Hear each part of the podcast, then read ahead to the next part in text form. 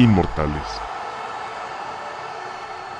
¡Hey! Hola, bienvenidos a un capítulo más de Inmortales. Yo soy Diego Estrada. Gracias por estar aquí un jueves más después de un buen rato de ausencia. Ya estamos de regreso. Se los dije en los últimos capítulos que igual me iba a ser un poco complicado estar eh, pues por acá con regularidad. Han salido proyectos y cosas afortunadamente, pero bueno, tengo toda la intención de regresar a los capítulos, darles eh, buen contenido y pues que sean cosas que les gusten. Y pues creo que hoy es una muy buena fecha, un gran día para regresar a los capítulos de Inmortales, porque hoy es 15 de abril. Si por casualidad o por gusto llegan a ver un capítulo, perdón, un partido de béisbol de grandes ligas, seguramente verán que hay algo particular y es que todos los jugadores eh, tendrán el número 42 en sus espaldas. Y pues hoy justamente vamos a ver a qué se debe eso y en honor a quién lo están haciendo. Es justamente recordando al gran Jackie Robinson, una leyenda no solo del béisbol ni del deporte en Estados Unidos, sino de la historia en general del deporte y de la igualdad, de luchar contra el racismo y pues muchísimas razones por las que Jackie Robinson es una de las figuras más importantes en la historia del deporte y es por eso que incluso hay un día conmemorándolo ya eh, de cara al final del capítulo platicaremos de cómo se llegó a eso pero bueno. Eh, antes de empezar con el capítulo solo quiero darles como dos referencias que fueron eh, importantes para, para el capítulo de hoy y que valen la pena leerlas y verlo eh, respectivamente. Primero está una, un libro que es la autobiografía de Jackie Robinson llamada I Never Had It Made. La pueden encontrar en, Amazon y pues es un muy buen libro, ya tiene sus años, es de 1972 si no me equivoco, pero bueno, es un muy buen libro. Y también la película 42, 42, eh, protagonizada por Chadwick Boseman, muy buena, contando justamente la historia de Jackie Robinson y su llegada al béisbol de grandes ligas.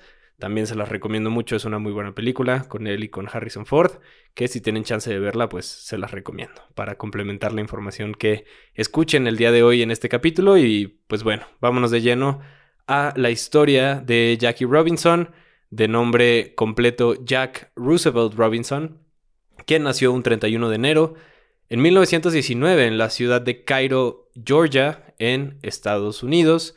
Fue el último de cinco hermanos, el más joven, y bueno, él fue criado por su madre Mally, fue una madre soltera, su padre los abandonó cuando Jackie apenas había nacido. Y pues bueno, les digo, fue el más joven de cinco hermanos y entre esos hermanos estaba Matthew Mac Robinson, quien era un atleta. Él se dedicaba al atletismo a tal punto de llegar a ser representante de su país, de los Estados Unidos, en los Juegos Olímpicos de Berlín 1936, aquellos tan recordados Juegos Olímpicos que se llevaron a cabo en una ciudad que estaba bajo la dictadura de Adolf Hitler. En esa, en esa justa, en, aquel año, eh, Matthew Robinson ganó la medalla de plata en los 200 metros planos, solamente detrás del histórico Jesse Owens, protagonista de una de las fotos más históricas en la historia del deporte, en la que están los otros dos eh, participantes en el podio saludando a Adolf Hitler y él rehusándose a, o negando el saludo. Y pues bueno, también eso es algo que, marcó a, a, Jackie, el ver a su hermano siendo triunfador en los Juegos Olímpicos, pero también viendo el otro lado, lo que sucedió fue que pues el haber ganado una medalla de plata en los Juegos Olímpicos no significó mucho cuando Mac regresó a los Estados Unidos, mm, regresó incluso a buscar trabajo y poco de lo que consiguió fue eh, trabajar recogiendo basura. Entonces, pues no es que sus éxitos dentro de, los Juegos Olímpicos hayan representado que, prosperara o que recibiera mucho dinero. Y pues eso también a Jackie como que lo hizo darse cuenta de lo difícil que podría llegar a ser prosperar y, lograr cosas grandes dentro del deporte, pues así, porque pues así como su hermano, Jackie tuvo un muy buen desempeño en, el deporte. Comenzó en el atletismo como, Mac, pero pues él no solamente se quedó en eso. Creció en Pasadena, en, California. Y pues bueno, era, a pesar de que Pasadena era un lugar digamos, relativamente bueno económicamente, pues la familia Robinson no la llegó a pasar muy bien la mayoría del tiempo. Pero a pesar de esto, Jackie pudo tener un buen proceso educativo y eh, atlético, eh, comenzando en la John Muir High School y después ya terminando su etapa en preparatoria, pasó al Pasadena Junior College, donde comenzó eh, ya a formalizarse como un atleta y como un deportista y pues comenzó a ser bueno en muchos de ellos.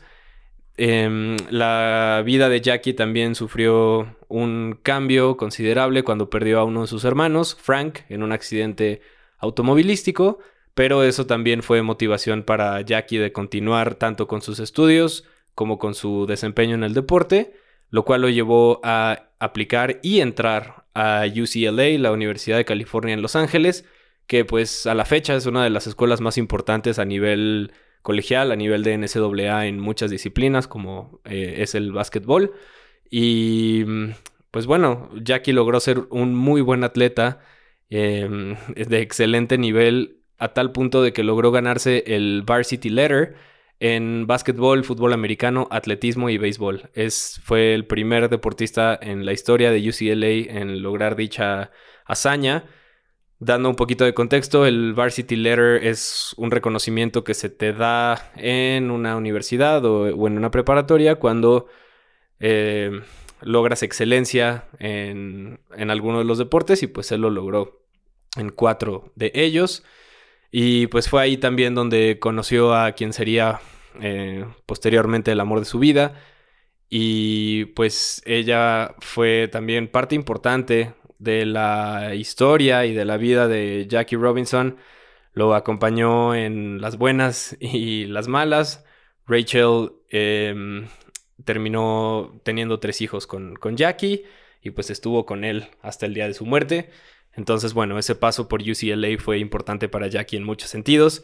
Pero, pues desafortunadamente no le fue posible continuar en la universidad, a pesar de que le faltaban pocos créditos para terminarla sobre todo por el carácter económico, le resultó complicado terminar con sus estudios en UCLA, a pesar de tener eh, becas y, contar con un muy buen desempeño eh, deportivo, pues no le fue posible terminar la universidad.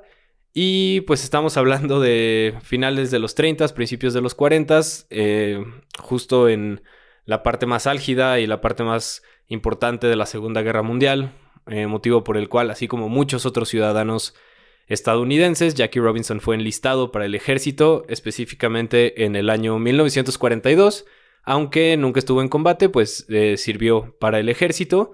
Y pues bueno, aquí cabe mencionar que Jackie siempre fue una persona de un carácter fuerte en el buen sentido, no se dejaba y defendía siempre lo suyo, a tal punto de que en algún momento eh, hubo un episodio en el que siendo soldado y formando parte de, del Army en Estados Unidos, así como se hacía en ese entonces, se le pidió que en un autobús se pasara a la parte de atrás debido a su color de piel y pues eh, él se rehusó, discutió por lo mismo y terminó esto como en un altercado, motivo por el cual incluso llegó a la corte marcial, este lugar en el que se toman decisiones de los crímenes o las faltas que pueden llegar a tener los soldados. Y pues Robinson, incluso ya estando en esas instancias, apeló su caso. El ejército terminó por brindarle lo que se conoce como una baja honorable, en inglés es el Honorable Discharge. Y bueno, esto significó que pudo salir del ejército sin ningún tipo de sanción o problema. Eh, pero bueno, esto mismo también dice mucho de lo que sería ah, eh, unos años después su carácter y todo lo que tuvo que enfrentar. Eh, lo podemos ver incluso en esas instancias y como Jackie, pues en ese momento, desde ahí supo defenderse y afrontar esta clase de situaciones que eran el pan de cada día en esos años en Estados Unidos. Y pues bueno, una vez que salió ya del, del ejército, se dispuso a continuar con su carrera deportiva. Él sabía que era un gran atleta, tenía mucho de dónde elegir. Finalmente decidió decantarse por el béisbol. Fue el deporte que eligió para seguir practicándolo, pero pues por el contexto no sería un proceso sencillo el participar en el béisbol a un nivel profesional y pues aquí es donde hacemos una pausa para dar un poco de contexto histórico al deporte, a este deporte dentro de los Estados Unidos. En episodios pasados, hablando de Jackie Mitchell, hablando de Lou Gehrig, en el Desde Cero que hicimos del béisbol de grandes ligas, les recomiendo todos esos capítulos. Eh, pues hemos hablado de cómo es el béisbol a nivel histórico dentro de los Estados Unidos. Para ese entonces, en 1940, ya era un deporte antiguo, arraigado y popular, pero también esto se traduce a que era un deporte sumamente conservador, como prácticamente lo era todo el país en ese entonces. La MLB, el Major League Baseball, ya era una liga deportiva, si no es que la más eh, o la de mayor importancia en ese momento dentro de, Estados Unidos. Ya habían pasado figuras de la talla de Babe Ruth, Ty Cobb, Cy Young, pero pues todos estos nombres que les acabo de decir son nombres blancos y hasta ese momento no había ni la posibilidad, ni siquiera pasaba por la cabeza que un jugador afroamericano jugara en estos equipos de grandes ligas. Hoy pensaríamos que eso es algo impensable, pero en ese momento más bien lo que era impensable era ver algo así. Em, y bueno, no es que no hubiera habido algún intento antes de Jackie Robinson o incluso que se haya suscitado esto de que algún jugador afroamericano jugara en algún equipo de béisbol profesional. Eh, años antes de que incluso eh, el béisbol de grandes ligas se instaurara de manera oficial a principios del siglo XX, hubo algunos jugadores eh, negros que llegaron a jugar en equipos que podrían considerarse oficiales. Está el caso, por ejemplo, de un hombre llamado Moses Fleetwood Walker, quien jugó también eh, en un equipo profesional, pero digamos en grandes ligas no era... Eh, nunca se había suscitado eso. De, esto les estoy hablando de 1880, por ahí, finales del siglo XIX. Eh, obviamente todo esto estaba inundado de racismo. Los mismos jugadores blancos, y así se cuenta mucho, se dieron cuenta que al meter a estos jugadores les iban a dar muchas veces una arrastrada y eran mucho mejores que ellos. Y pues por eso mismo se hizo una especie de, entre comillas, pacto de caballeros, un, em, una regla informal en la que se le prohibió a todos los equipos profesionales la presencia de jugadores afroamericanos en sus filas. Y bueno, eso se instauró, les digo, de manera casi casi no oficial, pero duró más de 50 años esto. Ya incluso después les digo, ya viene la fundación de la, del béisbol de grandes ligas y tal. Y durante todo ese tiempo, desde finales del siglo XIX hasta los 40, que es en el momento en el que estamos ahorita, dentro de nuestra historia, pues no hubo la presencia de ningún eh, jugador de raza negra dentro del béisbol profesional. Em, y bueno, no es que por esto la gente de raza negra fuera a dejar de jugar eh, béisbol. Al no tener las oportunidades en las ligas ya instauradas, pues buscaron una forma de organizarse para tener ellos su propio formato y su propia liga de béisbol. Eh, fue Rube Foster la pieza más importante, em, una persona que también era jugador de béisbol y después empezó a hacerse dueño de un equipo y fue recorriendo el país hablando con dueños de, otros, de otras franquicias eh, hasta llegar a el año 1920 que fue cuando oficialmente Ruth Foster y algunas otras personas crearon la que en ese momento fue conocida como la Negro National League. Se fundó con ocho equipos y de aquí, a partir de la Negro National League, fue cuando surgen más y más ligas en el país, en el sur, eh, en el este del país y alrededor de, todo Estados Unidos. Eh, todo a toda esta este sistema de ligas se les conocía justamente como las Negro Leagues en ese momento era como se le conocían y pues bueno, era una, un espacio para que las personas de raza negra, al no tener oportunidades en las ligas ya instauradas, pues pudieran seguir jugando. Tenían su popularidad obviamente eh, dentro de esta misma, eh, este mismo sector social, por así decirlo. Pero eh, fue algo muy curioso también lo que sucedió porque, bueno, estamos hablando de 1920 y pasó en el 29 la Gran Depresión, después vino justamente la Segunda Guerra Mundial de la que ya hablábamos. Y lo que pasó con el béisbol de grandes ligas fue que muchos jugadores estrella que eran jóvenes tuvieron que ir a pelear a la Segunda Guerra Mundial. No así los jugadores de las Negro Leagues que eran ya más grandes y no eran solicitados por el, eh, por el ejército. Motivo por el cual mucha gente que seguía el béisbol de grandes ligas tuvo que emigrar a la Negro League a ver estos partidos. Y pues empezó a ganar un poco de popularidad. Y bueno, en este momento en el, es en el que estamos parados, ya juntando este contexto que les di con nuestra historia. eh, volvemos a nuestro inmortal del día de hoy. Y bueno, regresamos, les contaba, 1945, Segunda Guerra Mundial, eh, a punto de terminar. Jackie Robinson, eh, después de cumplir su servicio militar, a sus 26 años, se unió a un equipo justamente de las Negro Leagues llamado los Monarchs de Kansas City. Y pues bueno, ya realmente tener 26 años y comenzar con una carrera deportiva ya es un poco tarde, pero bueno, él decidió hacerlo a pesar de ya eh, una edad avanzada, entre comillas, porque pues a los 26 años ya debutar es relativamente tarde. Pero bueno, la edad no fue un impedimento para que lo intentara Jackie. Y tuvo un buen desempeño en los Monarchs. Nada espectacular que lo mostrara como el mejor jugador de la liga, pero sí tuvo un muy buen promedio de bateo. Eh, fue un buen jugador y sobre todo lo que llamó la atención desde ese momento era lo que ya les contaba, su temperamento, su disposición para jugar y su fuerza en todos los sentidos. Entonces eso empezó a, a cautivar y a llamar la atención de mucha gente. Y pues esto les digo, estaba haciendo dentro de la Negro League y paralelo a esto, en el béisbol de grandes ligas, eh, donde jugaban solamente puras personas blancas, la presión para que la liga comenzara a integrar jugadores eh, no blancos era cada vez más fuerte, eh, sobre todo por parte de la prensa y pues ya empezaba a ver como esta presión de necesitamos empezar a, integrar a, a otras personas dentro de la liga. Y bueno, muchas personas obviamente que tenían el racismo todavía muy arraigado eh, pasaron esto por alto y no le dieron ningún tipo de importancia. No fue así el caso de Branch Rickey, quien en ese entonces era el gerente general de los Dodgers de Brooklyn.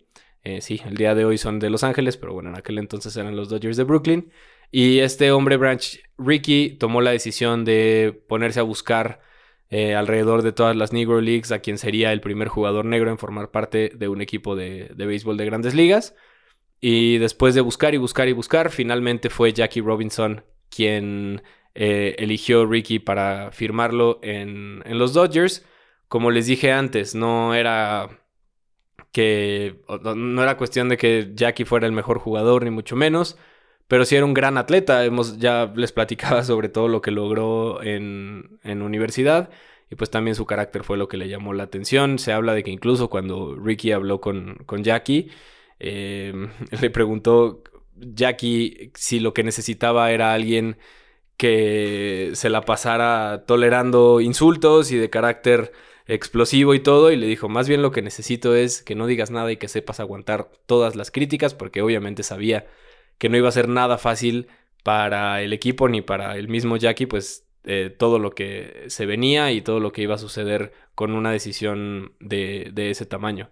Pero bueno, eso finalmente lo aceptó Robinson. Eh, finalmente en agosto de 1945 fue cuando se hizo oficial que Jackie Robinson iría a los Brooklyn Dodgers. Em, y sí quiero hacer un paréntesis aquí porque obviamente, y, es algo como que ni siquiera se oculta dentro de la historia, es algo que es parte de un negocio y el mismo Branch Rickey lo vio como un negocio de nadie lo está haciendo y los Dodgers van a ser el primer equipo en hacerlo y eso también dará una, una buena imagen. Eh, atraerá gente eh, afroamericana para que vean los juegos con tal de ir a ver a, Jackie. Entonces, Obviamente sí tiene este lado y, no es nada más como que lo haya hecho por querer romper la barrera y tal, sino que obviamente también había intereses. Eh, eso hay que decirlo. Pero bueno, eh, finalmente ya en octubre del 45, Jackie firmó su contrato con los Brooklyn Dodgers ya de manera oficial y se convirtió en un jugador parte de un equipo de grandes ligas. Pero su debut no fue inmediato, como suele suceder, y ya lo hemos platicado aquí anteriormente.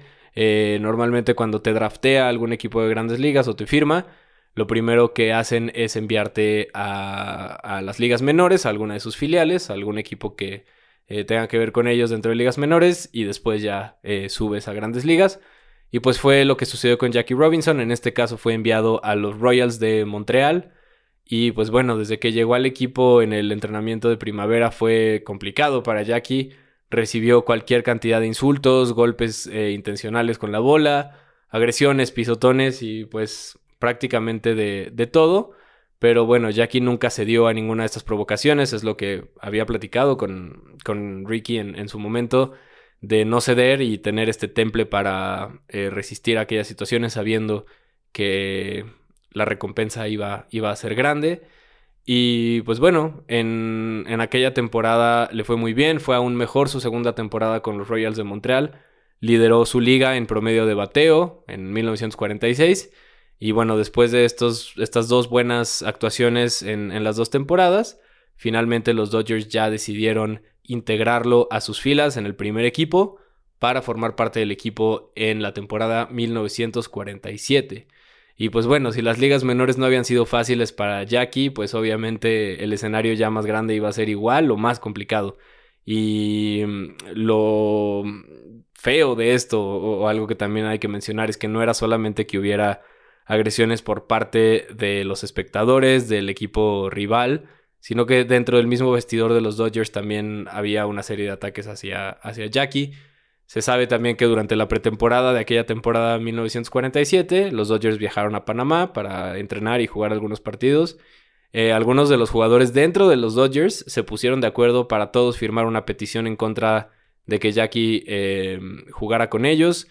Y pues bueno, el equipo decidió eh, hacer caso omiso a esta petición y siguieron firmes con la idea de que Robinson jugara para el equipo, a pesar de que gran parte del roster no estuviera de acuerdo.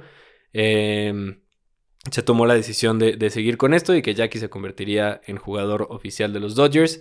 Finalmente fue firmado ya por el equipo de manera oficial y se le otorgó el número 42. No existe ningún tipo de, digamos, historia eh, romántica detrás de la... O, alguna razón por la que se le dio ese número, simplemente fue el número que se le otorgó, fue la, playera que había, y pues bueno, el resto es historia, pero en, aquel momento no fue, no fue por alguna razón de que él lo haya elegido, ni mucho menos. Pero bueno, eh, finalmente se, se, firmó a Jackie y fue un día como hoy, un 15 de abril, pero de 1947, en el opening day de aquella temporada del béisbol de grandes ligas, cuando Jackie Robinson hizo su debut contra los Boston Braves, rompiendo así de manera oficial lo que se conocía como la barrera de color en el béisbol. Y pues bueno, esto marca un hecho histórico y sin precedentes en la historia del deporte, de tal forma que al día de hoy se recuerda, por eso les digo que hoy 15 de abril es el Jackie Robinson Day, por eso es que es tan importante. Eh, Jackie en aquel momento comenzó jugando en primera base, aunque antes en su carrera con los Royals y en todos los entrenamientos había jugado de, segunda base. Pero bueno, de hecho, Jackie, eh, otra cosa que es un highlight también de su carrera es que jugó de todo. Jugó en el jardín izquierdo y las tres bases, entonces hacía un poco de todo. Y pues así comenzó de manera oficial a la defensa, fue parte del primer out del encuentro y después fue su primer turno al bate. No tuvo una buena tarde, pero bueno, de manera oficial ya era parte del equipo. Y bueno, sí cabe mencionar también que después de este 15 de abril de 1947, em, los Cleveland Indians firmaron a Larry Doby, un jugador también negro que venía también de, la Negro, de las Negro Leagues. Tres meses después fue cuando lo firmaron. No es tan recordado el caso de Larry Doby, también porque lo de Jackie, como platicamos, fue desde el 45 la firma, ya debutó dos años después, pero eh, por eso tal vez no es tan recordado, pero bueno, vale la pena eh, mencionar que Larry Doby poco tiempo después también se convirtió en uno de los, bueno, pues en el segundo jugador eh, negro firmado por un equipo de grandes ligas. Pero bueno, volviendo a Jackie en su primera temporada, a pesar de todas estas complicaciones que obviamente hubo estadio que pisaba, estadio en el que había problemas, había ciudades en las que a los mismos, a todo el equipo les negaban la entrada a los hoteles donde ellos se concentraban porque no permitían que hubiera ningún negro dentro de sus hoteles y pues muchos problemas que vivieron, pero el equipo aguantó y estuvo eh, al pie del cañón para que, para que Jackie siguiera dentro del, del equipo. Y pues a pesar de todo esto y todos estos actos racistas, Jackie logró una muy buena temporada, bateando eh, con un promedio de 2.97, impulsando 48 carreras, teniendo 12 cuadrangulares y siendo líder de la liga en bases robadas con 29. Esto ayudó también el equipo eh, porque les hizo ganar la Liga Nacional con un récord de 94 ganados y 60 perdidos y llegar hacia la Serie Mundial contra los Yankees, aunque la terminarían perdiendo en 7 juegos. Eh, sin embargo, pues fue una muy, muy buena temporada, una temporada muy sólida para Jackie Robinson. Y pues esta gran actuación a lo largo de todo el año significó que lo terminaran reconociendo como el novato del año. Eh, de hecho, eh, aquel novato del año 1947 es el primero que se otorgó en la historia, pues al día de hoy es un premio que se sigue dando, incluso bajo el nombre de Jackie Robinson, es el novato del año, lleva, lleva, su nombre, y pues bueno, fue él el primero en, en ganarlo en 1947, y pues eso ya también más allá de lo que logró, que esto que platicábamos de la barrera de color y tal, pues también estaba demostrando cosas buenas en el campo. Eso también es importante mencionarlo porque pues de repente se, o sea, se puede llegar a pensar que lo que sucede con Jackie o el por qué se le recuerda es solo por esta parte eh, social, pero pues también llegó a ser un buen jugador. Entonces, pues eso no, no puede dejarse a un lado. Y pues bueno, hablamos ya también de que una vez eh, que se hizo lo de Jackie Robinson, llegó eh, Dobie a, los Indians. Pero pues no solo fue eso, a raíz de una muy buena temporada también que tuvo Robinson, comenzaron a llegar más jugadores al béisbol de grandes ligas. Em, hay que reconocer también la parte no tan positiva de esto, que pues es muy debatible y eh, me gustaría que ustedes también se lo plantearan porque la presencia de Jackie Robinson en, la MLB también hizo que eventualmente las Negro Leagues desaparecieran. Mucha gente comenzó a ir a ver a Jackie y a los demás jugadores que llegaban al béisbol de grandes ligas y a las Negro Leagues las dejaban de, ver por completo. Y pues bueno, les digo, es como un poco debatible porque la parte buena es que justamente dejó de haber esta eh, barrera y que hubo un poco más de igualdad y, de, estuvo más parejo todo. Pero pues al mismo tiempo acabó con muchas carreras, acabó con muchas ligas que, que tenían eh, presencia. Y pues muchos jugadores también de las Negro Leagues eh, lo recuerdan y recuerdan a Jackie como algo no tan bueno porque su movimiento hizo que desapareciera su trabajo y su carrera por completo. Entonces, pues bueno, ahí eh, estaría interesante también saber ustedes qué piensan. Y pues bueno, después de esta buena temporada de novato, siguió demostrando un muy buen nivel Jackie a tal punto que en la temporada 1949, tan solo en su tercera temporada en la liga, eh, la lideró en promedio de bateo con 342, un promedio muy muy bueno, además de 37 bases robadas, también récord eh, aquella temporada en la liga, y esto lo hizo que fuera seleccionado como All-Star, como uno de los mejores jugadores de la liga, no solo uno de los mejores, sino el más valioso de la Liga Nacional. Se llevó el reconocimiento el jugador negro que tenía tres años en la liga logró ser el mejor del año, lo cual eh, se dice fácil, pero es un hito importantísimo y que cabe mencionar que es algo, pues, eh, que, es, una vez más, insisto, no, no fue solamente que haya roto esta, esta barrera, sino que ya fue nombrado eh, novato del año y dos años después fue el jugador más valioso de la liga. No solo eso, sino que también de 1949 a 1954 fue All Star, fue nombrado también de, los mejores jugadores de la liga durante todos estos años de manera consecutiva. Entonces, pues estos son grandes logros a nivel individual para Jackie y también los Dodgers comenzaron a ganar con él de la mano y comenzaron a ser relevantes una vez más. Dentro de toda la carrera de Jackie Robinson, estuvo seis veces en, en una serie mundial. En, el 47, 49, 52, 53, 55 y 56. Todas, todas ellas, obviamente, contra los Yankees, que en ese momento y prácticamente durante muchos de esos años eran quienes dominaban absolutamente todo en, la liga. Eh, solamente de esas seis, eh, Robinson logró ganar una, que fue la de 1955 consiguiendo así su única serie mundial, pero bueno, su grandeza, como ya les dije, eh, se mide más que, que en los meros títulos, es una combinación de un buen jugador, un buen defensor, que la gran mayoría del tiempo jugó como segunda base o los mejores tiempos los vivió así, y un bateador también efectivo. Es la combinación de eso con todo lo que se logró en, en el carácter social también.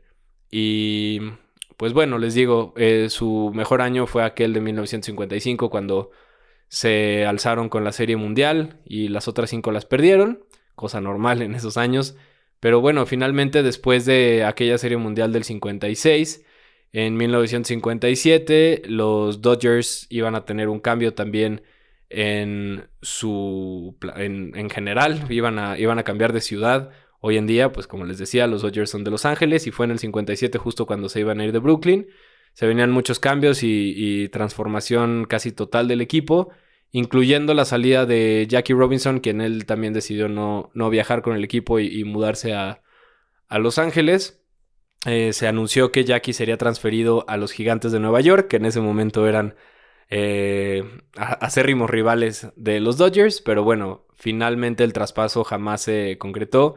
Jackie jamás jugó para los Gigantes de Nueva York.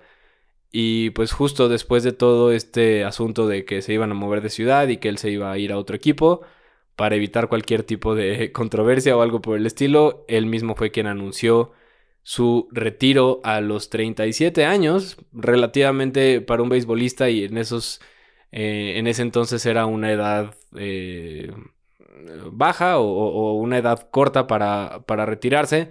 Pero pues bueno, al haber entrado al béisbol de grandes ligas a los 28, pues se esperaba que su carrera fuera no tan larga. Tuvo un total de 10 temporadas ya aquí dentro de grandes ligas. Pero bueno, en esas 10 temporadas hizo probablemente o tuvo la historia más grande y, y la que más se recuerda de cualquier jugador Tuvo finalmente un promedio total en su carrera de 311 de bateo, acumuló 137 cuadrangulares y 197 bases robadas y además ya los títulos de los que hablábamos, ganó el título o el reconocimiento, mejor dicho, al novato del año, el MVP de la temporada eh, y pues logró ganar seis veces la Liga Nacional y una serie mundial. Entonces pues pocas cosas no hizo Jackie como jugador y finalmente después de su retiro Mm, se esperaba tal vez que desapareciera del ojo público o algo por el estilo después de todo lo que había hecho ya, pero no lo hizo. Él siguió siendo eh, protagonista y siguió en los reflectores, eh, sobre todo formando parte del movimiento de derechos civiles, el Civil Rights Movement de los Estados Unidos, junto con varios atletas eh, como los basquetbolistas Bill Russell y Karim Abdul-Jabbar, que también estaban en este movimiento, obviamente Mohamed Ali. Y pues bueno, sí, de la mano de personalidades como Martin Luther King, eh, se le llegó a ver a Jackie dentro de muchas protestas, firmando acuerdos y, tal, luchó por los derechos civiles junto, contra, junto con su esposa, perdón, eh, pues por muchos años después de su retiro, dos años después de, de, su retiro oficial en el 57, es decir, en 1959, eh, había logrado ya algo eh, eh, muy, muy importante dentro del béisbol de grandes ligas. Ya para esa temporada 1959, perdón, cada equipo de la MLB ya contaba con al menos un jugador negro en su roster. Sí, insisto, sí era cuestión también de cumplir eh, una cuota, pero es un cambio enorme. Imagínense, 1959 y pues 12 años antes de eso era impensable y pues Jackie llegó a, a romper esto y a ser el que atrapó absolutamente todos los golpes y todas las críticas y resistió para que hoy podamos ver a personas de todas las razas, nacionalidades y, de todo en, un estadio de béisbol. Y pues eso en gran parte se lo, se lo debemos a Jackie Robinson. Em, en su primer año elegible para formar parte del Salón de la Fama, hay que recordar que eh, del año en el que te retiras, tienen que pasar 5 para poder ser elegible. En el 62 ya fue elegible Jackie Robinson. Recibió el 77% de los votos para entrar a Cooperstown, al Salón de la Fama del Béisbol, siendo así el primer jugador negro en la historia en recibir este reconocimiento. No pudo haber sido nadie más. Y pues bueno, siguió luchando, siguió con su familia, tuvo a sus tres hijos, como ya les comentaba. Y 10 años después de su inducción al Salón de la Fama, un 24 de octubre de 1972, Jackie Robinson murió por un problema en el corazón y también complicaciones por diabetes, sabiendo todo lo que hizo y dejando un legado grandísimo, no solo en el béisbol, sino en el deporte y en la sociedad en general. Sin duda yo pienso que al día de hoy el reconocimiento más grande que se le ha dado eh, a él y probablemente a cualquier atleta en la historia del deporte es el día de hoy, el Jackie Robinson Day.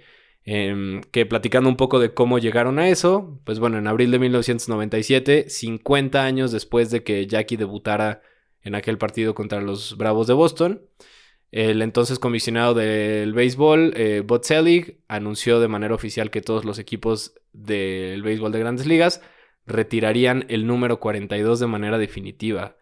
Eh, nunca se había hecho esto con ningún atleta. Se hizo unos años después con Wayne Gretzky en, en el hockey, en la NHL.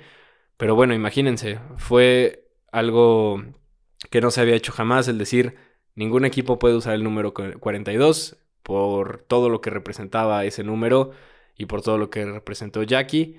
Y bueno, esto se anunció en el 97. Siete años después, en 2004, se anunció también que cada 15 de abril, como el día de hoy, se celebraría en, en la MLB el Jackie Robinson Day, un día en el que los equipos rendirían homenaje a Jackie. Y pues bueno, esto que les digo de las playeras, que, que, bueno, los números que todos usan el número 42 el día de hoy, no comenzó siendo algo oficial. Y eso también hace que, sea padre también el por qué, porque Ken Griffey, uno de los mejores bateadores en la historia de las grandes ligas, en 2007 solicitó permiso en un 15 de abril de utilizar el número 42 como para rendirle homenaje a Jackie. Se le fue concedido el, el permiso de hacerlo. Y bueno, después otros jugadores empezaron a copiar esto y empezaron a usar el 42 el 15 de abril. Y mm, pues ya cuando era la mayoría de la gente quien lo hacía, pues finalmente en 2009 se anunció que todos los participantes en un partido de béisbol, tanto jugadores como los coaches, eh, todos en el dogout, eh, los umpires, todos, todos, todos usarían el número 42 en honor a Jackie. Pues es por eso que si hoy, ahorita, mientras están escuchando esto, después de escucharlo, prenden la tele, pues verán a todos portando el número 42 en honor a Jackie Robinson. Y pues bueno, así llegamos al final de la historia de Jackie Robinson no sin antes como dar mi conclusión, yo creo que pues fue un, una figura, un, un hombre, una persona, no solamente un jugador sumamente importante, vital en cómo vemos el, el deporte hoy en día. Eh, si bien es cierto que es, es, un poco regresivo porque hoy en día no hay muchos jugadores negros en el béisbol de grandes ligas, pero tenemos muchas, eh, tenemos muchos latinos, tenemos muchos asiáticos y, eso también em, fue gracias a Jackie Robinson porque imagínense que eran 100% jugadores blancos, entonces el que él haya llegado a romper esto pues fue algo que cambió completamente no solo en el béisbol, sino en los deportes en, en general.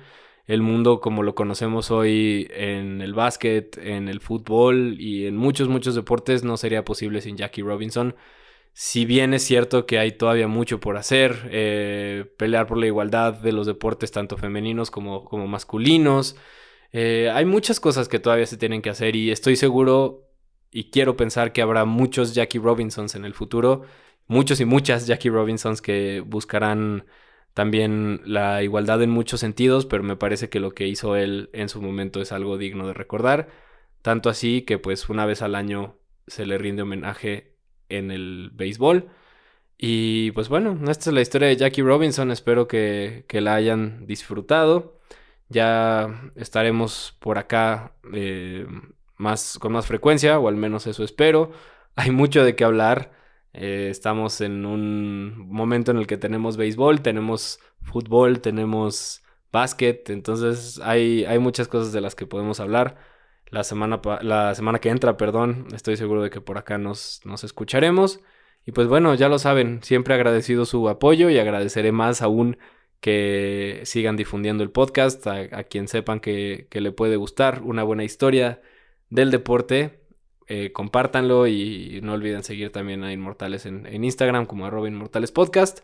Yo soy Diego Estrada, estoy muy contento de regresar a las andadas de, de los capítulos y nos escuchamos pronto. Vivan el deporte, amen el deporte y tengan un excelente jueves. Gracias, bye.